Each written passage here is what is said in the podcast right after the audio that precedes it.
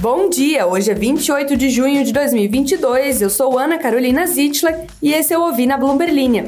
Hoje você escuta sobre como o iFood se junta a outras techs na perda de lucratividade no pós-pandemia, sobre como uma japonesa está enfrentando o que ela chama de clube do bolinha nas eleições do país e sobre como um dos maiores importadores do mundo de trigo está tendo que restringir as suas compras. Esse é o Ouvi na Bloomberg.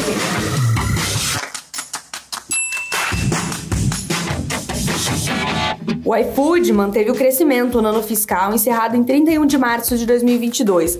O GMV, ou Gross Merchandise Value, o equivalente ao volume de tudo que foi transacionado na plataforma, aumentou em 41%, enquanto a receita cresceu quase 30%. Só que o lucro operacional do business de entregas de restaurantes foi de 10 milhões de dólares, o que representou uma queda em relação ao ano anterior. Na última semana, o iFood anunciou um corte de trabalhadores que atribuiu a uma revisão da operação. Segundo o site Layoffs Brasil, que faz a compilação de demissões em startups, teriam sido dispensados cerca de 80 profissionais. A companhia líder em delivery no país não confirmou esse número. Próxima notícia. Uma candidata às eleições parlamentares do Japão de 33 anos de idade e ascendência uigur visa acabar com a política do clube do bolinha do país. Arfia Eri afirmou que está na hora do Japão abraçar as mudanças e que ela está protocolando a sua candidatura como a candidata mais jovem nas eleições de 10 de julho da Câmara Alta, apoiada pelo Partido Liberal Democrático. Esse grupo conservador, há muito no poder, segundo as críticas, melhorou os direitos das mulheres a passos de formiga.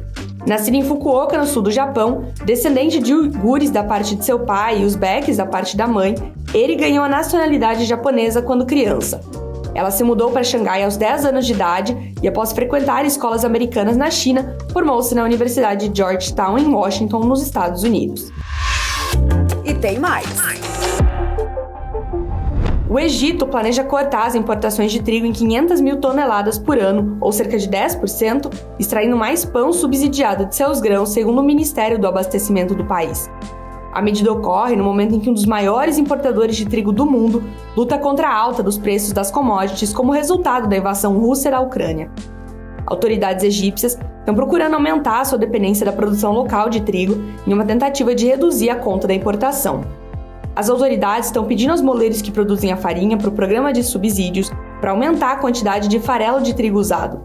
A segurança alimentar é fundamental no país de mais de 100 milhões de habitantes, onde a maioria se beneficia do pão subsidiado. Gostou do conteúdo? Então não deixe de se inscrever na nossa newsletter.